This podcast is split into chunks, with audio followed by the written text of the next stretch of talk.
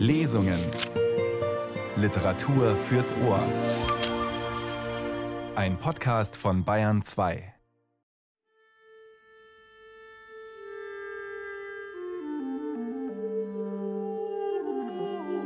In der fantastischen Literatur sind sie immer wieder zu finden, mal winzig klein, mal menschengroß und immer besonders. Die Elfen sind faszinierende Figuren. Heute begegnen wir ihnen in einer Erzählung von Ludwig Tieck. Willkommen, sagt Nils Beindker. Ludwig Tieck gehört zu den bekanntesten Dichtern der Romantik in Deutschland. Er war fasziniert von der Natur, darunter von der fränkischen Schweiz, die er während seines Studiums in Erlangen kennenlernte. Ebenso faszinierten ihn Märchen. Er sammelte Sagen und schrieb auf ihrer Grundlage vielschichtige Kunstmärchen.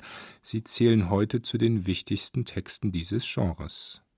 In der Sammlung Phantasus 1812 erschienen findet sich auch das Märchen Die Elfen, das wir in der Lesung vorstellen wollen und das vom Zauber und ebenso von Zerstörung handelt. Rainer Unglaub hat die Erzählung Die Elfen von Ludwig Tieck gelesen. Wo ist denn die Marie, unser Kind? fragte der Vater. Sie spielt draußen auf dem grünen Platze, antwortete die Mutter mit dem Sohne unseres Nachbars. Dass Sie sich nicht verlaufen, sagte der Vater besorgt, Sie sind unbesonnen.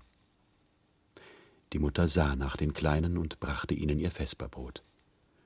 Es ist heiß, sagte der Bursche, und das kleine Mädchen langte begierig nach den roten Kirschen.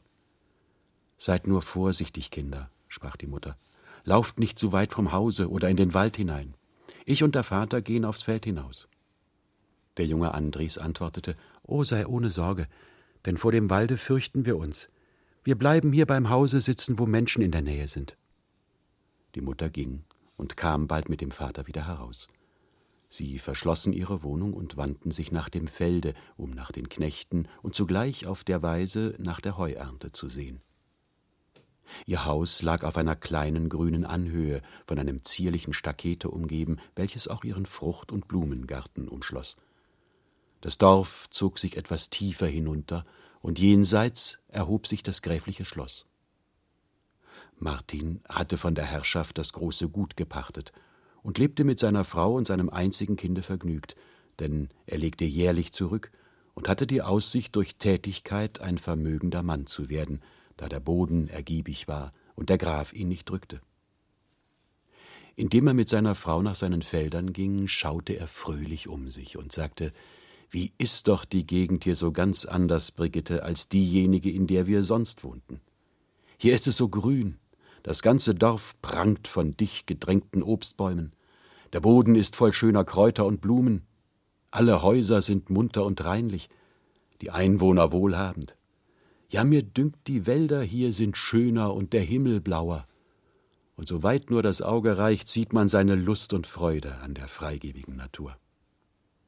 So wie man nur, sagte Brigitte, dort jenseits des Flusses ist, so befindet man sich wie auf einer anderen Erde, alles so traurig und dürr.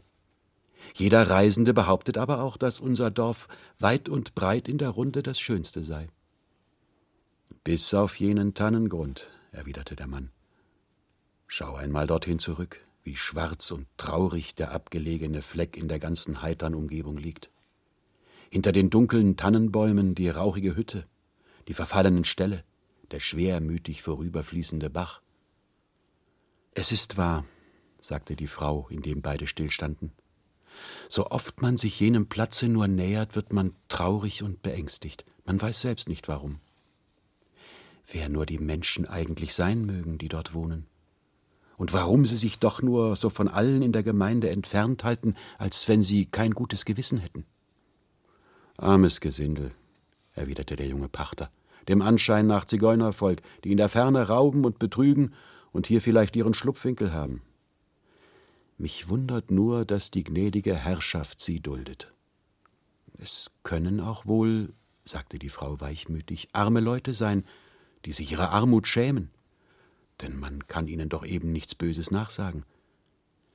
Nur ist es bedenklich, dass sie sich nicht zur Kirche halten und man auch eigentlich nicht weiß, wovon sie leben. Denn der kleine Garten, der noch dazu ganz wüst zu liegen scheint, kann sie unmöglich ernähren. Und Felder haben sie nicht. Weiß der liebe Gott, fuhr Martin fort, indem sie weitergingen, was sie treiben mögen.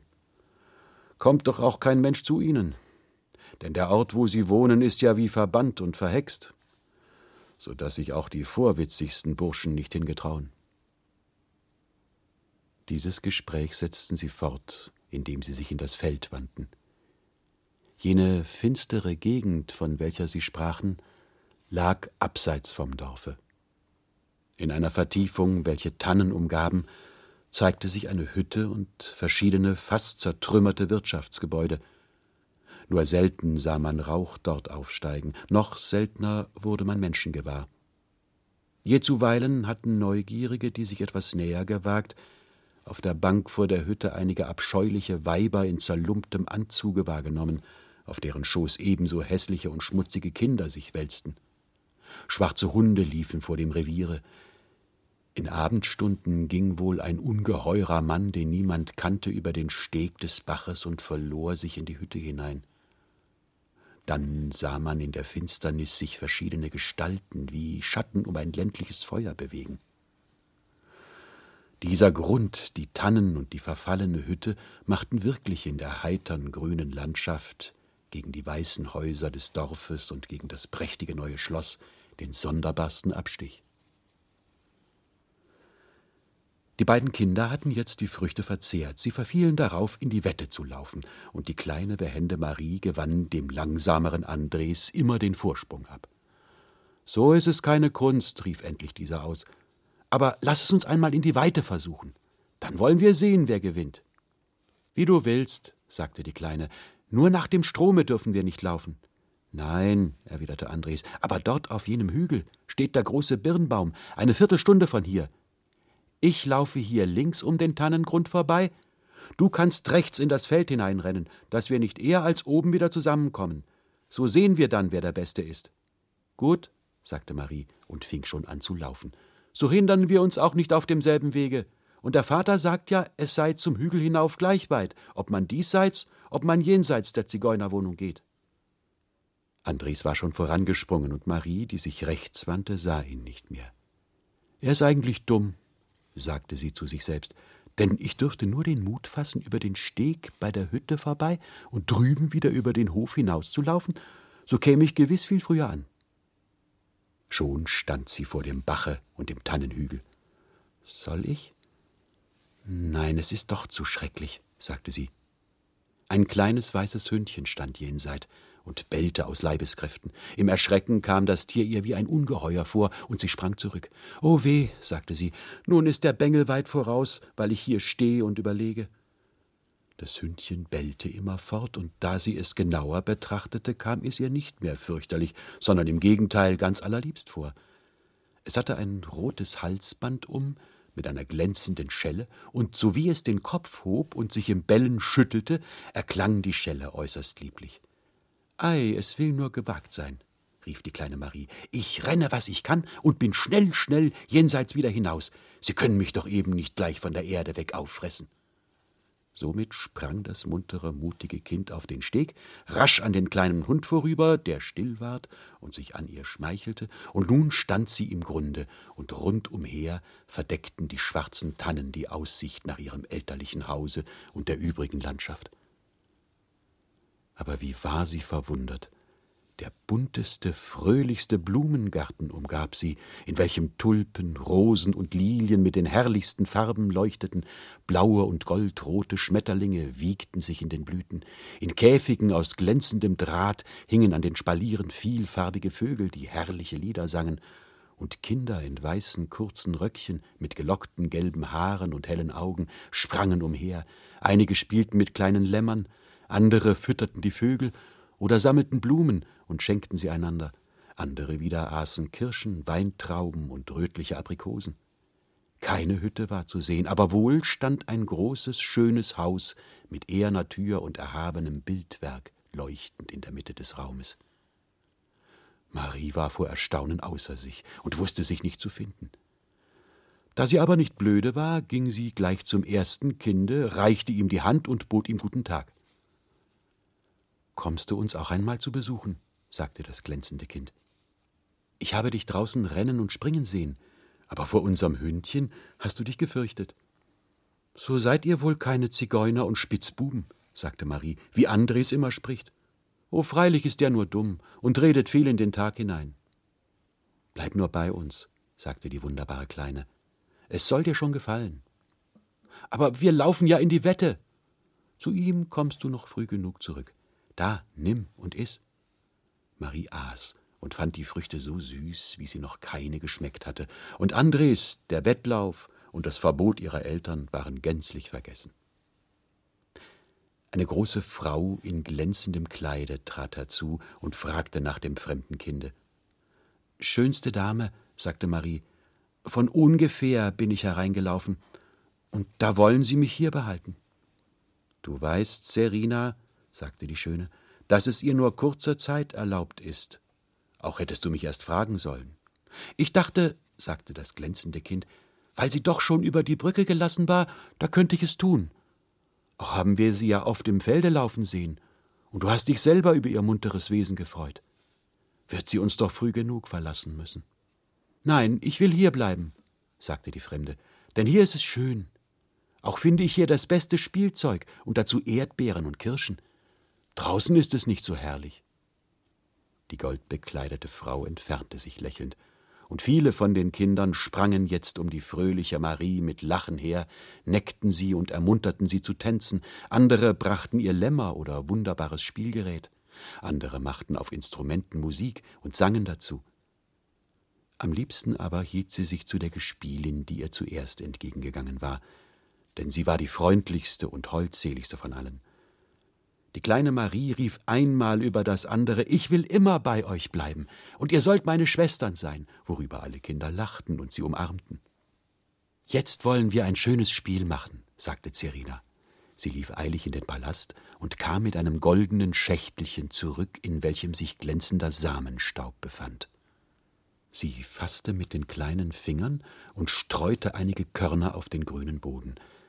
Alsbald sah man das Gras wie in Wogen rauschen, und nach wenigen Augenblicken schlugen glänzende Rosengebüsche aus der Erde, wuchsen schnell empor und entfalteten sich plötzlich, indem der süßeste Wohlgeruch den Raum erfüllte.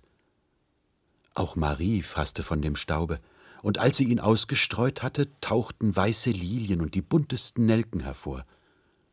Auf einen Wink Cerinas verschwanden die Blumen wieder, und andere erschienen an ihrer Stelle. Jetzt, sagte Zerina, mache dich auf etwas Größeres gefasst. Sie legte zwei Pinienkörner in den Boden und stampfte sie heftig mit dem Fuße ein. Zwei grüne Sträucher standen vor ihnen. Fasse dich fest mit mir, sagte sie, und Marie schlang die Arme um den zarten Leib. Da fühlte sie sich emporgehoben, denn die Bäume wuchsen unter ihnen mit der größten Schnelligkeit. Die hohen Pinien bewegten sich, und die beiden Kinder hielten sich hin und wieder schwebend in den roten Abendwolken umarmt und küssten sich. Die anderen Kleinen kletterten mit behender Geschicklichkeit an den Stämmen der Bäume auf und nieder und stießen und neckten sich, wenn sie sich begegneten, unter lautem Gelächter. Stürzte eins der Kinder im Gedränge hinunter, so flog es durch die Luft und senkte sich langsam und sicher zur Erde hinab. Endlich fürchtete sich Marie, die andere Kleine sang einige laute Töne, und die Bäume versenkten sich wieder ebenso allgemach in den Boden und setzten sie nieder, als sie sich erst in die Wolken gehoben hatten. Sie gingen durch die erzene Tür des Palastes. Da saßen viele schöne Frauen umher, ältere und junge, im runden Saal. Sie genossen die lieblichsten Früchte, und eine herrliche, unsichtbare Musik erklang. In der Wölbung der Decke waren Palmen, Blumen und Laubwerk gemalt, zwischen denen Kinderfiguren in den anmutigsten Stellungen kletterten und schaukelten. Nach den Tönen der Musik verwandelten sich die Bildnisse und glühten in den brennendsten Farben. Bald war das Grüne und Blaue wie helles Licht funkelnd, dann sank die Farbe erblassend zurück. Der Purpur flammte auf und das Gold entzündete sich. Dann schienen die nackten Kinder in den Blumengewinden zu leben und mit den rubinroten Lippen den Atem einzuziehen und auszuhauchen, so dass man wechselnd den Glanz der weißen Zähnchen wahrnahm, sowie das Aufleuchten der himmelblauen Augen. Aus dem Saale führten eherne Stufen in ein großes unterirdisches Gemach. Hier lag viel Gold und Silber, und Edelsteine von allen Farben funkelten dazwischen. Wundersame Gefäße standen an den Wänden umher, alle schienen mit Kostbarkeiten angefüllt. Das Gold war in mannigfaltigen Gestalten gearbeitet und schimmerte mit der freundlichsten Röte. Viele kleine Zwerge waren beschäftigt, die Stücke auseinander zu suchen und sie in die Gefäße zu legen, andere höckricht und krummbeinigt, mit langen roten Nasen, trugen schwer und vornübergebeugt Säcke herein, so wie die Müller Getreide, und schütteten die Goldkörner keuchend auf dem Boden aus. Dann sprangen sie ungeschickt rechts und links, griffen die rollenden Kugeln, die sich verlaufen wollten, und es geschah nicht selten, dass einer den andern im Eifer umstieß, so dass sie schwer und tölpisch zur Erde fielen. Sie machten verdrüßliche Gesichter und sahen scheel, als Marie über ihre Gebärden und Hässlichkeit lachte. Hinten saß ein alter, eingeschrumpfter kleiner Mann, welchen Zerina ehrerbietig grüßte und der nur mit ernstem Kopfnicken dankte. Er hielt ein Zepter in der Hand und trug eine Krone auf dem Haupte. Alle übrigen Zwerge schienen ihn für ihren Herrn anzuerkennen und seinen Winken zu gehorchen. Was gibt's wieder? Fragte er mürrisch, als die Kinder ihm etwas näher kamen. Marie schwieg furchtsam, aber ihre Gespielin antwortete, dass sie nur gekommen seien, sich in den Kammern umzuschauen. Immer die alten Kindereien, sagte der Alte. Wird der Müßiggang nie aufhören? Darauf wandte er sich wieder an sein Geschäft und ließ die Goldstücke wägen und aussuchen. Andere Zwerge schickte er fort, manchen Schalter zornig. Wer ist der Herr? fragte Marie. Unser Metallfürst, sagte die Kleine, indem sie weitergingen. Sie schienen sich wieder im Freien zu befinden, denn sie standen an einem großen Teiche. Aber doch schien keine Sonne, und sie sahen keinen Himmel über sich. Ein kleiner Nachen empfing sie, und Serina ruderte sehr emsig. Die Fahrt ging schnell. Als sie in die Mitte des Teiches gekommen waren, sah Marie, dass tausend Röhren, Kanäle und Bäche sich aus dem kleinen See nach allen Richtungen verbreiteten. Diese Wasser rechts, sagte das glänzende Kind, fließen unter euren Garten hinab. Davon blüht dort alles so frisch. Von hier kömmt man in den großen Strom hinunter. Plötzlich kamen aus allen Kanälen und aus dem See unendlich viele Kinder auftauchend angeschwommen. Viele trugen Kränze von Schilf und Wasserlilien, andere hielten rote Korallenzacken, und wieder andere bliesen auf krummen Muscheln. Ein verworrenes Getöse schallte lustig von den dunklen Ufern wieder. Zwischen den Kleinen bewegten sich schwimmend die schönsten Frauen, und oft sprangen viele Kinder zu der einen oder der anderen und hingen ihnen mit Küssen um Hals und Nacken. Alle begrüßten die Fremde.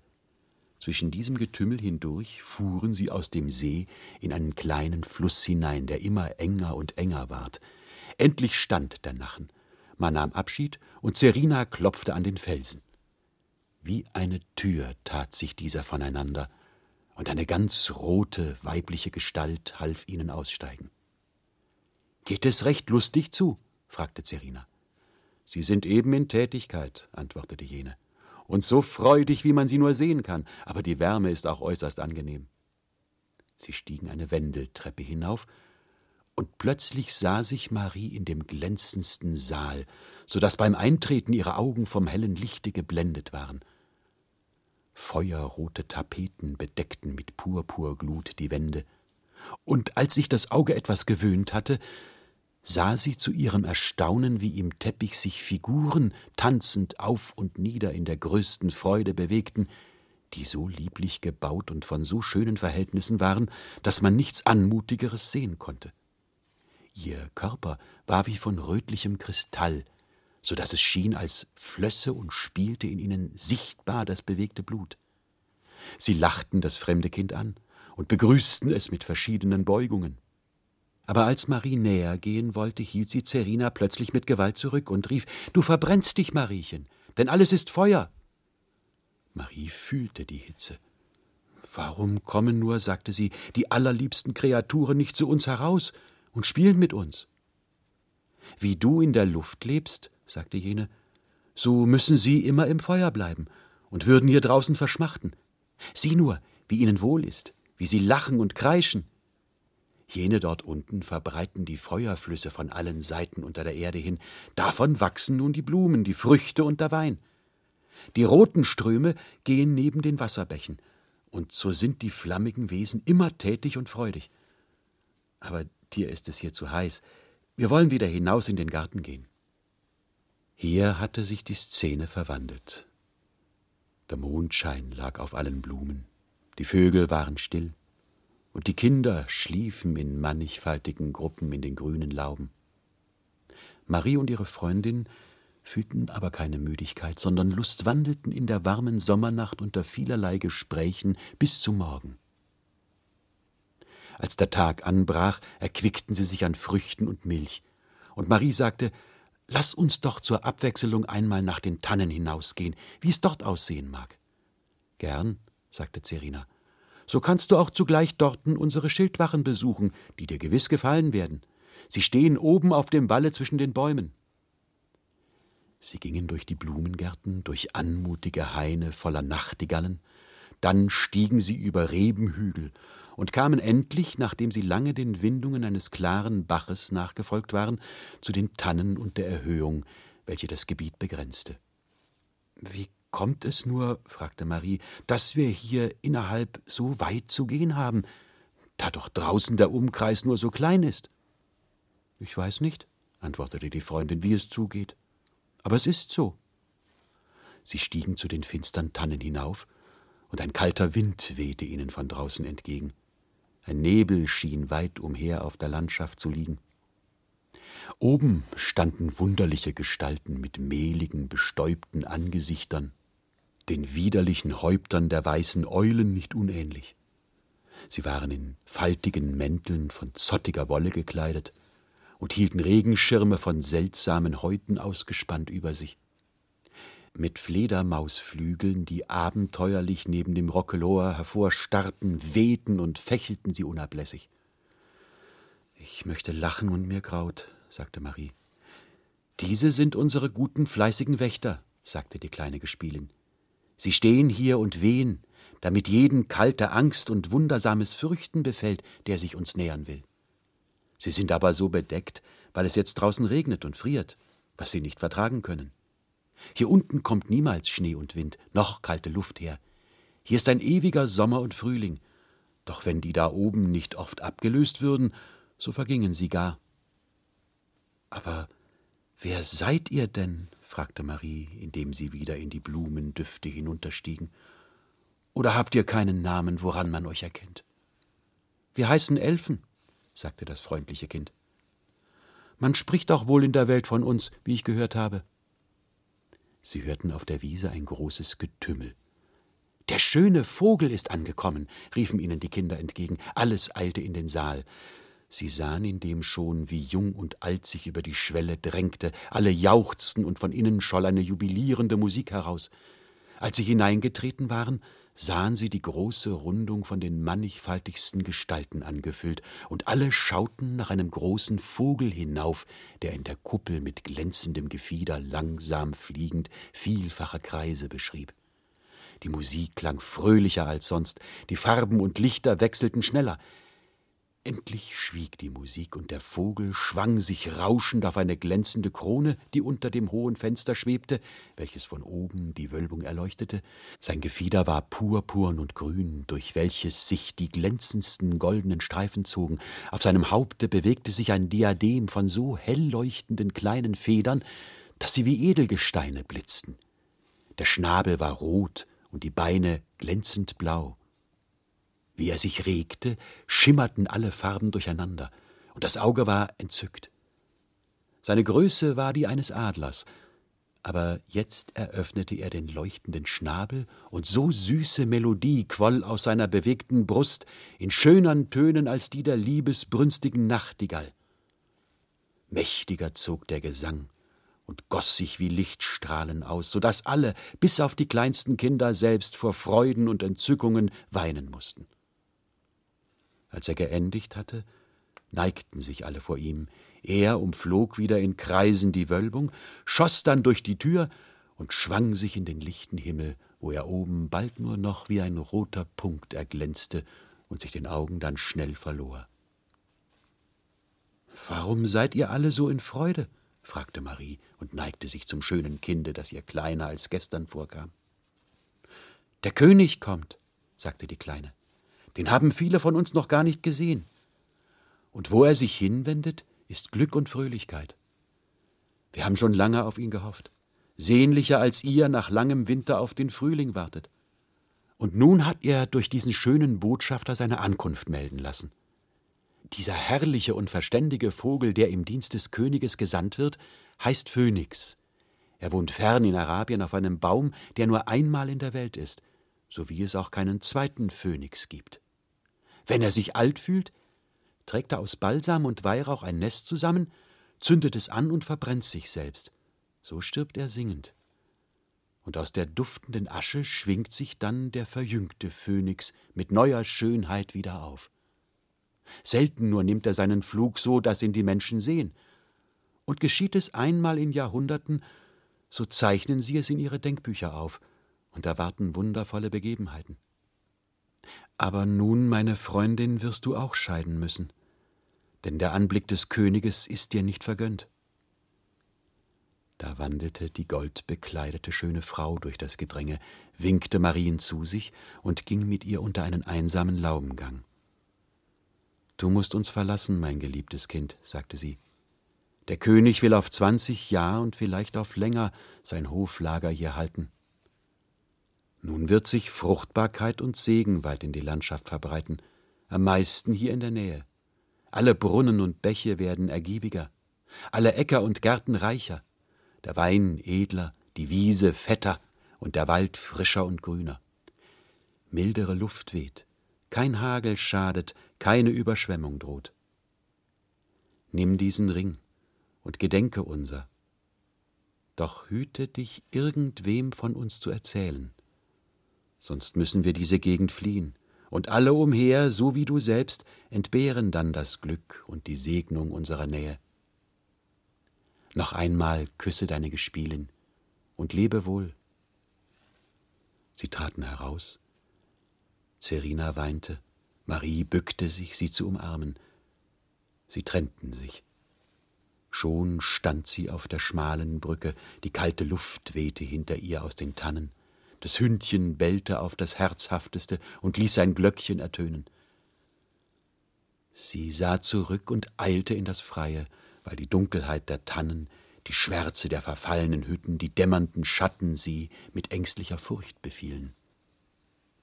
Wie werden sich meine Eltern meinethalb in dieser Nacht geängstigt haben, sagte sie zu sich selbst, als sie auf dem Felde stand. Und ich darf ihnen doch nicht erzählen, wo ich gewesen bin und was ich gesehen habe. Auch würden sie mir nimmermehr glauben. Zwei Männer gingen an ihr vorüber, die sie grüßten, und sie hörte hinter sich sagen, das ist ein schönes Mädchen, wo mag sie nur her sein? Mit eiligeren Schritten näherte sie sich dem elterlichen Hause, aber die Bäume, die gestern voller Früchte hingen, standen heute dürr und ohne Laub. Das Haus war anders angestrichen und eine neue Scheune daneben erbaut. Marie war in Verwunderung und dachte, sie sei im Traum. In dieser Verwirrung öffnete sie die Tür des Hauses, und hinter dem Tische saß ihr Vater zwischen einer unbekannten Frau und einem fremden Jüngling. Mein Gott, Vater, rief sie aus, wo ist denn die Mutter? Die Mutter, sprach die Frau ahndend und stürzte hervor. Ei, du bist doch wohl nicht. Ja, freilich, freilich bist du die Verlorene, die Totgeglaubte, die liebe, einzige Marie. Sie hatte sie gleich an einem kleinen braunen Male unter dem Kinn, an den Augen und der Gestalt erkannt. Alle umarmten sie, alle waren freudig bewegt, und die Eltern vergossen Tränen. Marie verwunderte sich, dass sie fast zum Vater hinaufreichte. Sie begriff nicht, wie die Mutter so verändert und geältert sein konnte. Sie fragte nach dem Namen des jungen Menschen. Es ist ja unsers Nachbars Andres, sagte Martin. Wie kommst du nur nach sieben langen Jahren so unvermutet wieder? Wo bist du gewesen? Warum hast du denn gar nichts von dir hören lassen? Sieben Jahre?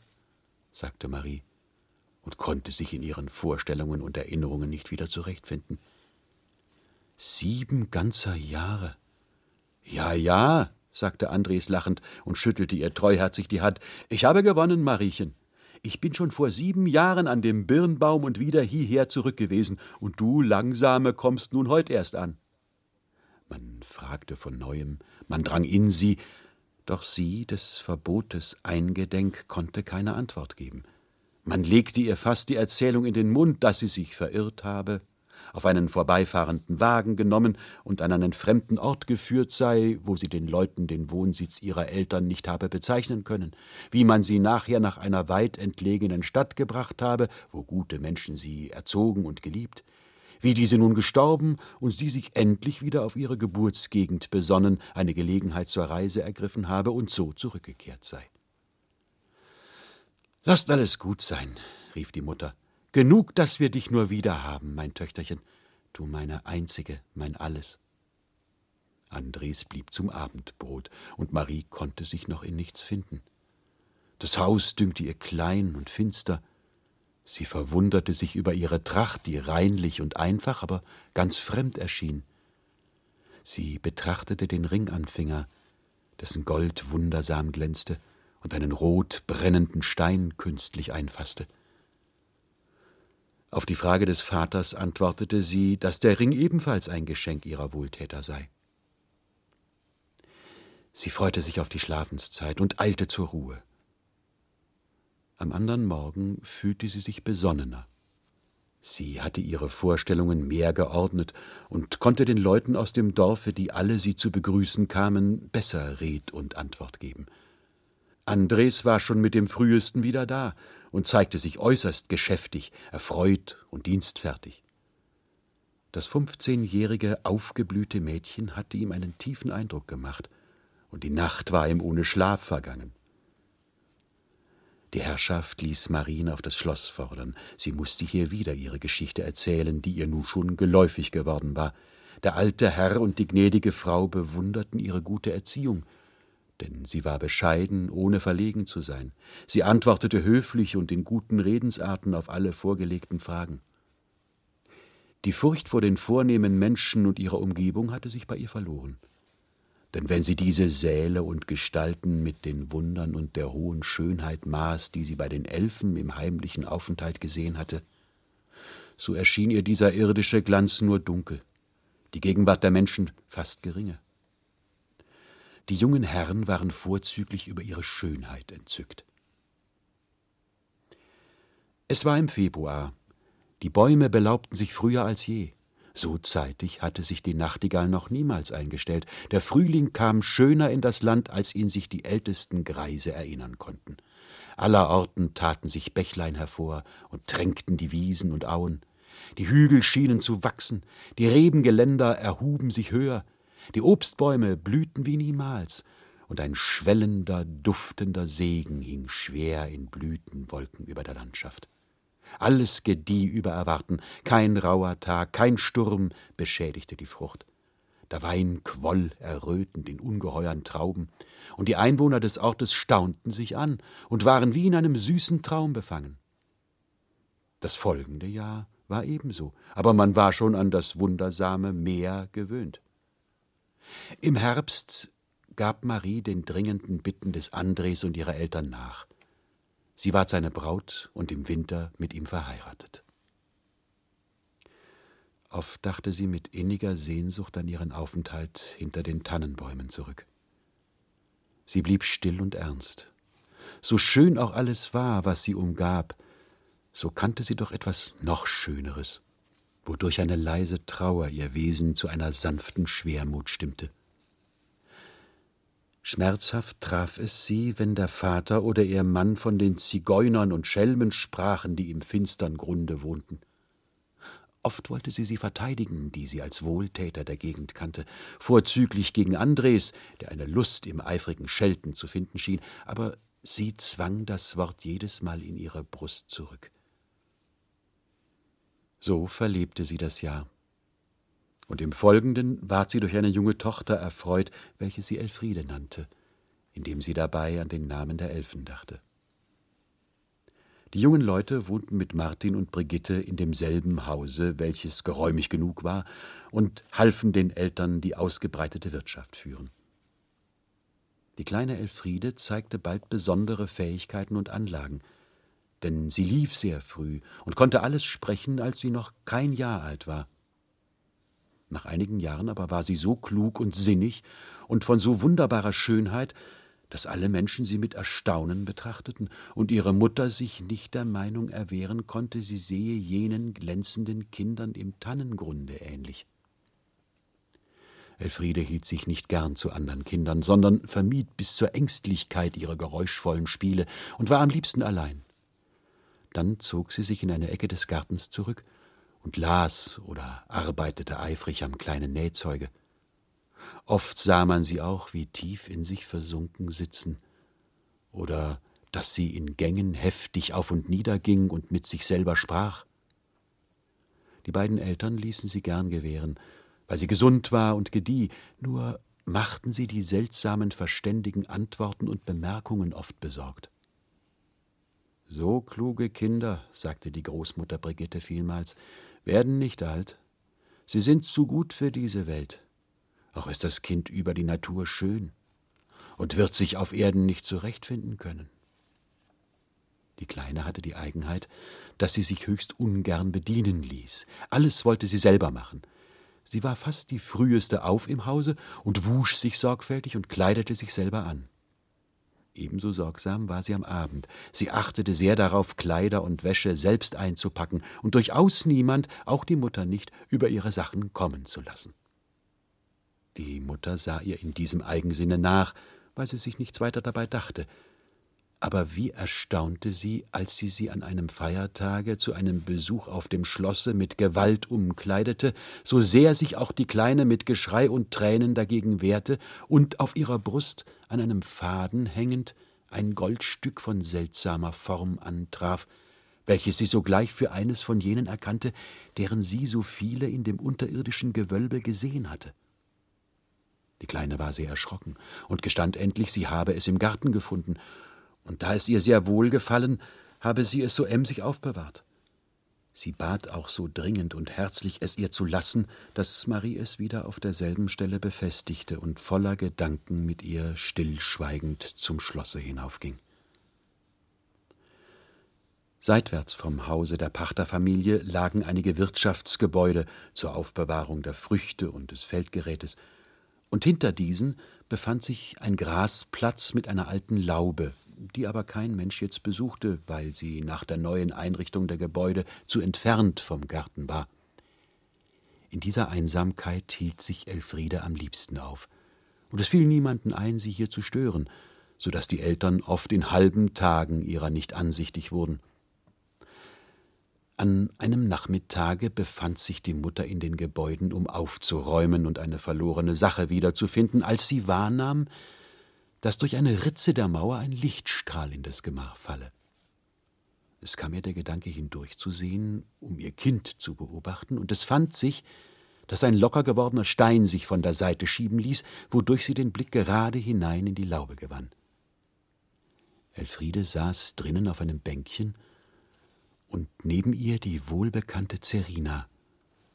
Und beide Kinder spielten und ergötzten sich in holdseliger Eintracht. Die Elfe umarmte das schöne Kind und sagte traurig Ach, du liebes Wesen, so wie mit dir habe ich schon mit deiner Mutter gespielt, als sie klein war und uns besuchte. Aber ihr Menschen wachst zu bald auf und werdet so schnell groß und vernünftig. Das ist recht betrübt. Bliebest du doch so lange ein Kind wie ich. Gern tät ich dir den Gefallen, sagte Elfriede. Aber Sie meinen ja alle, ich würde bald zu Verstande kommen und gar nicht mehr spielen, denn ich hätte rechte Anlagen, altklug zu werden. Ach, und dann sehe ich dich auch nicht wieder, du liebes Zerinchen. Ja, es geht wie mit den Baumblüten. Wie herrlich der blühende Apfelbaum mit seinen rötlichen, aufgequollenen Knospen. Der Baum tut so groß und breit, und jeder Mann, der drunter weggeht, meint auch, es müsse recht was Besonderes werden. Dann kommt die Sonne, die Blüte geht so leutselig auf, und da steckt schon der böse Kern drunter, der nachher den bunten Putz verdrängt und hinunterwirft. Nun kann er sich geängstigt und aufwachsend nicht mehr helfen. Er muss ihm Herbst zur Frucht werden. Wohl ist ein Apfel auch lieb und erfreulich, aber doch nichts gegen die Frühlingsblüte. So geht es mit uns Menschen auch. Ich kann mich nicht darauf freuen, ein großes Mädchen zu werden. Ach, könnt ich euch doch nur einmal besuchen. Seit der König bei uns wohnt, sagte Zerina, ist es ganz unmöglich. Aber ich komme ja so oft zu dir, Liebchen, und keiner sieht mich, keiner weiß es, weder hier noch dort. Ungesehen gehe ich durch die Luft oder fliege als Vogel herüber. Oh, wir wollen noch recht viel beisammen sein, solange du klein bist. Was kann ich dir nur zu Gefallen tun? Recht lieb sollst du mich haben, sagte Elfriede. So lieb, wie ich dich in meinem Herzen trage. Doch lass uns auch einmal wieder eine Rose machen. Serina nahm das bekannte Schächtelchen aus dem Busen, warf zwei Körner hin, und plötzlich stand ein grünender Busch mit zweien hochroten Rosen vor ihnen, welche sich zueinander neigten und sich zu küssen schienen. Die Kinder brachen die Rosen lächelnd ab, und das Gebüsch war wieder verschwunden. Oh, müsste es nur nicht wieder so schnell sterben, sagte Elfriede, das rote Kind, das Wunder der Erde. Gib, sagte die kleine Elfe, hauchte dreimal die aufknospende Rose an und küsste sie dreimal. Nun, sprach sie, indem sie die Blume zurückgab, bleibt sie frisch und blühend bis zum Winter. Ich will sie wie ein Bild von dir aufheben, sagte Elfriede. Sie in meinem Kämmerchen wohlbewahren und sie morgens und abends küssen, als wenn du es wärst. Die Sonne geht schon unter, sagte jene. Ich muss jetzt nach Hause. Sie umarmten sich noch einmal. Dann war Zerina verschwunden. Am Abend nahm Marie ihr Kind mit einem Gefühl von Beängstigung und Ehrfurcht in die Arme. Sie ließ dem holden Mädchen nun noch mehr Freiheit als sonst, und beruhigte oft ihren Gatten, wenn er, um das Kind aufzusuchen, kam, was er seit einiger Zeit wohl tat, weil ihm ihre Zurückgezogenheit nicht gefiel und er fürchtete, sie könne darüber einfältig oder gar unklug werden. Die Mutter schlich öfter nach der Spalte der Mauer, und fast immer fand sie die kleine, glänzende Elfe neben ihrem Kinde sitzen, mit Spielen beschäftigt oder in ernsthaften Gesprächen. Möchtest du fliegen können? fragte Zerina einmal ihre Freundin. Wie gerne, rief Elfriede aus. Sogleich umfasste die Fee die Sterbliche und schwebte mit ihr vom Boden empor, so dass sie zur Höhe der Laube stiegen. Die besorgte Mutter vergaß ihre Vorsicht und lehnte sich erschreckend mit dem Kopfe hinaus, um ihnen nachzusehen. Da erhob aus der Luft Zerina den Finger und drohte lächelnd, ließ sich mit dem Kinde wieder nieder, herzte sie und war verschwunden. Es geschah nachher noch öfter, dass Marie von dem wunderbaren Kinde gesehen wurde, welches jedes Mal mit dem Kopfe schüttelte oder drohte, aber mit freundlicher Gebärde. Oftmals schon hatte bei vorgefallenem Streite Marie im Eifer zu ihrem Manne gesagt, du tust den armen Leuten in der Hütte Unrecht. Wenn Andres dann in sie drang, ihm zu erklären, warum sie der Meinung aller Leute im Dorfe, ja der Herrschaft selber entgegen sei und es besser wissen wolle, brach sie ab und schwieg verlegen. Heftiger als je ward Andres eines Tages nach Tische und behauptete, das Gesindel müsse als landesverderblich durchaus fortgeschafft werden. Da rief sie im Unwillen aus Schweig, denn sie sind deine und unser aller Wohltäter. Wohltäter? fragte Andres erstaunt. Die Landstreicher? In ihrem Zorne ließ sie sich verleiten, ihm unter dem Versprechen der tiefsten Verschwiegenheit die Geschichte ihrer Jugend zu erzählen und da er bei jedem ihrer Worte ungläubiger wurde und verhöhnend den Kopf schüttelte, nahm sie ihn bei der Hand und führte ihn in das Gemach, von wo er zu seinem Erstaunen die leuchtende Elfe mit seinem Kinde in der Laube spielen und es liebkosen sah. Er wusste kein Wort zu sagen. Ein Ausruf der Verwunderung entfuhr ihm, und Serina erhob den Blick. Sie wurde plötzlich bleich und zitterte heftig. Nicht freundlich, sondern mit zorniger Miene machte sie die drohende Gebärde und sagte dann zu Elfrieden Du kannst nichts dafür, geliebtes Herz. Aber sie werden niemals klug, so verständig sie sich auch dünken. Sie umarmte die Kleine mit stürmender Eil und flog dann als Rabe mit heiserem Geschrei über den Garten hinweg den Tannenbäumen zu. Am Abend war die Kleine sehr still und küsste weinend die Rose. Marien war ängstlich zu Sinne. Andres sprach wenig. Es wurde Nacht. Plötzlich rauschten die Bäume, Vögel flogen mit ängstlichem Geschrei umher, man hörte den Donner rollen, die Erde zitterte und Klagetöne winselten in der Luft. Marie und Andres hatten nicht den Mut aufzustehen, sie hüllten sich in die Decken und erwarteten mit Furcht und Zittern den Tag. Gegen Morgen ward es ruhiger, und alles war still, als die Sonne mit ihrem Lichte über den Wald hervordrang. Andres kleidete sich an, und Marie bemerkte, dass der Stein des Ringes an ihrem Finger verblaßt war. Als sie die Tür öffneten, schien ihnen die Sonne klar entgegen, aber die Landschaft umher kannten sie kaum wieder. Die Frische des Waldes war verschwunden. Die Hügel hatten sich gesenkt, die Bäche flossen matt mit wenigem Wasser. Der Himmel schien grau, und als man den Blick nach den Tannen hinüberwandte, standen sie nicht finstrer oder trauriger da als die übrigen Bäume. Die Hütten hinter ihnen hatten nichts Abschreckendes, und mehrere Einwohner des Dorfes kamen und erzählten von der seltsamen Nacht, und dass sie über den Hof gegangen seien, wo die Zigeuner gewohnt, die wohl fortgegangen sein müssten, weil die Hütten leer ständen, und im Innern ganz gewöhnlich, wie die Wohnung anderer armer Leute aussähen. Einiges vom Hausrat wäre zurückgeblieben. Elfriede sagte zu ihrer Mutter heimlich, als ich in der Nacht nicht schlafen konnte und in der Angst bei dem Getümmel von Herzen betete, da öffnete sich plötzlich meine Tür, und herein trat meine Gespielin, um Abschied von mir zu nehmen. Sie hatte eine Reisetasche um, einen Hut auf ihren Kopf und einen großen Wanderstab in der Hand. Sie war sehr böse auf dich, weil sie deinetwegen nun die größten und schmerzhaftesten Strafen aushalten müsse, da sie dich doch immer so geliebt habe denn alle, so wie sie sagte, verließen nur sehr ungern diese Gegend. Marie verbot ihr davon zu sprechen. Und indem kam auch der Fährmann vom Strome herüber, welcher Wunderdinge erzählte. Mit einbrechender Nacht war ein großer fremder Mann zu ihm gekommen, welcher ihm bis zu Sonnenaufgang die Fähre abgemietet habe, doch mit dem Bedingnis, dass er sich still zu Hause halten und schlafen, wenigstens nicht aus der Tür treten solle. Ich fürchtete mich, fuhr der Alte fort, aber der seltsame Handel ließ mich nicht schlafen. Sacht schlich ich mich ans Fenster und schaute nach dem Strome. Große Wolken trieben unruhig durch den Himmel, und die fernen Wälder rauschten bange. Es war, als wenn meine Hütte bebte und Klagen und Winseln um das Haus schlich. Da sah ich plötzlich ein weiß strömendes Licht, das breiter und immer breiter wurde, wie viele tausend niedergefallene Sterne. Funkelnd und wogend bewegte es sich von dem finstern Tannengrunde her, zog über das Feld und verbreitete sich nach dem Flusse hin.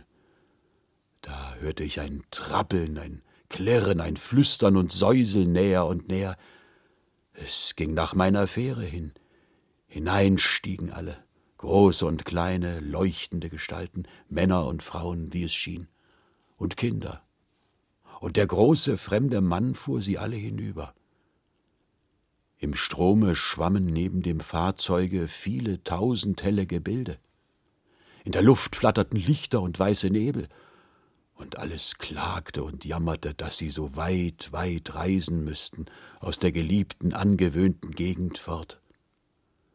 Der Ruderschlag und das Wasser rauschten dazwischen. Und dann war wieder plötzlich eine Stille.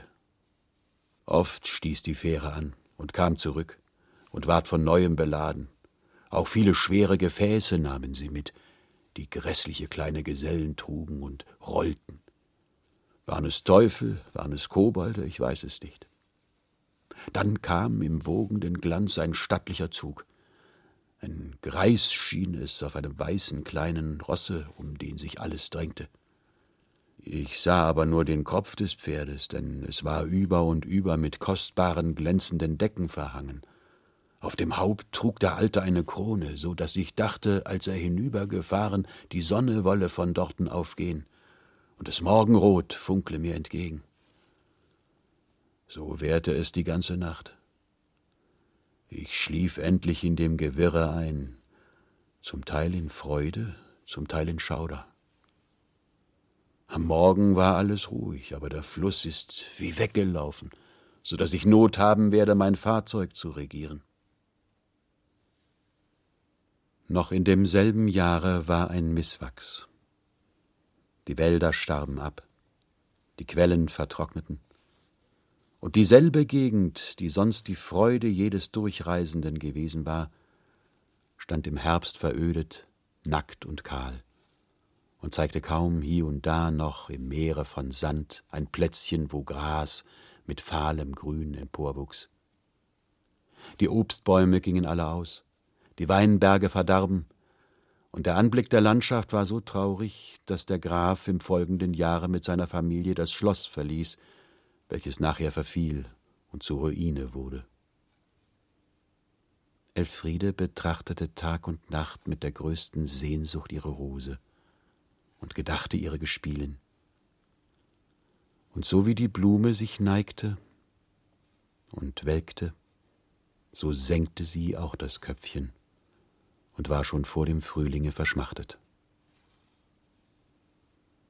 Marie stand oft auf dem Platze vor der Hütte und beweinte das entschwundene Glück. Sie verzehrte sich wie ihr Kind und folgte ihm in einigen Jahren. Der alte Martin zog mit seinem Schwiegersohne nach der Gegend, in der er vormals gelebt hatte.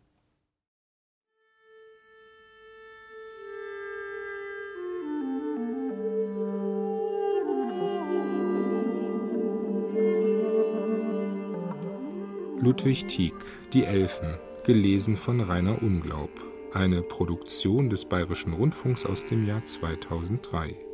Eine Textausgabe der Erzählung gibt es bei Reklam mit dem Titel Märchen aus dem Phantasus, herausgegeben von Walter Münz, viele Jahre Literaturredakteur im BR. Mehr Literatur in der ARD Audiothek in unserem Podcast Lesungen. Nils Beindker wünscht eine gute Zeit.